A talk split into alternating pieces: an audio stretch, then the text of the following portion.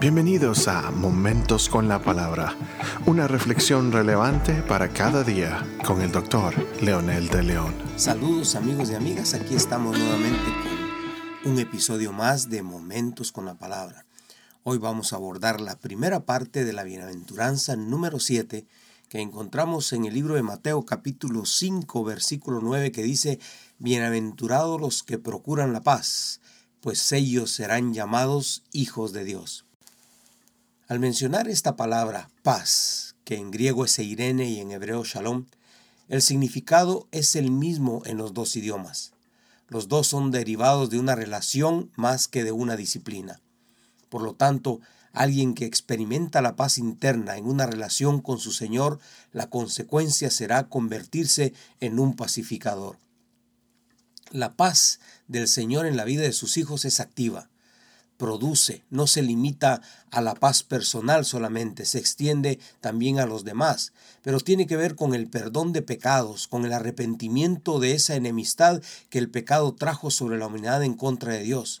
Es convertirse en un hijo verdadero de Dios. En otras palabras sencillas, la paz es hacerla con Dios para que luego como consecuencia tengamos paz con nosotros mismos y con nuestros semejantes. El énfasis, por lo tanto, primordial y fundamental de esta bienaventuranza es dichosos los seres humanos que tienen paz con Dios, porque entonces le verán. Esto es lo que significa en primer lugar, luego viene la paz con los demás.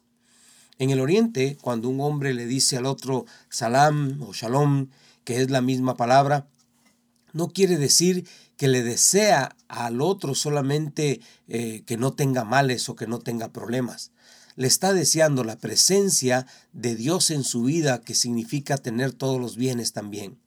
En la Biblia paz quiere decir no solamente liberación de todos los problemas, sino disfrutar de todas las cosas buenas que tenemos a nuestro alrededor. Por eso es que las personas que no tienen paz son las personas que nunca se sacian con nada y siempre están buscando satisfacer su necesidad que desgraciadamente o infortunadamente nunca van a llenar.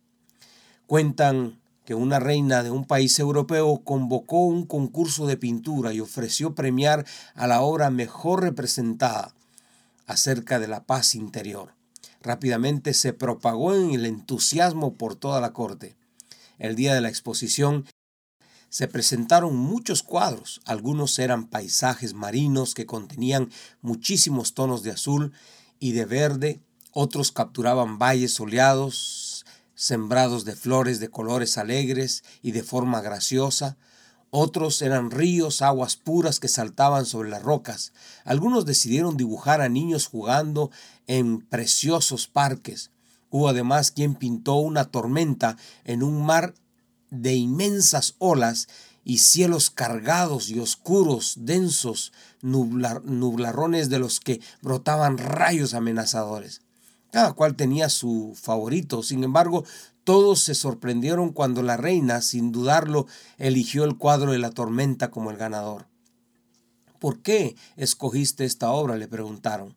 La paz, dijo ella pausadamente. La verdadera paz es la que se elige vivir, aun durante la peor tormenta. Quien escoge mantener su serenidad en medio de las aguas revueltas tendrá eh, la capacidad de mantener su rumbo y no será llevado por los remolinos hacia donde eh, no queremos ir. Las tormentas fortalecen a quienes escogen la serenidad. Tú eres consciente del poder que adquieres para mantener tu paz interior cuando decides confiar en Jesús y en los momentos duros de la vida en esos momentos en los que el dolor es tan intenso que no entiendes nada de lo que está pasando, pero a pesar de todo decides entregarle el timón de tu barco a aquel que te amó mucho antes de que nacieras. Y por eso tener paz con Dios vale la pena porque de ahí deriva el resto de lo demás. Y entonces vamos a ser también pacificadores. ¿Cuál es el perfil del pacificador? Primero depende de Dios. Muchos confiesan querer ser como Cristo, pero no le conocen. La dependencia de Dios se refleja en que Cristo forma su carácter en nosotros.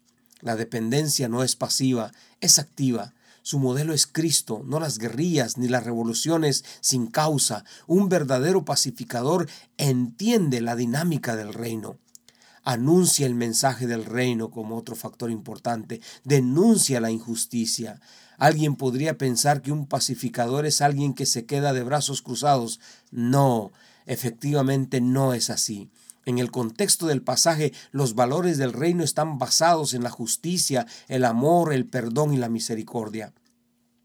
Es un ejemplo de la justicia y la paz. La verdadera justicia trae paz. La verdadera justicia trae esperanza a los pueblos. La verdadera justicia trae transformación y desarrollo.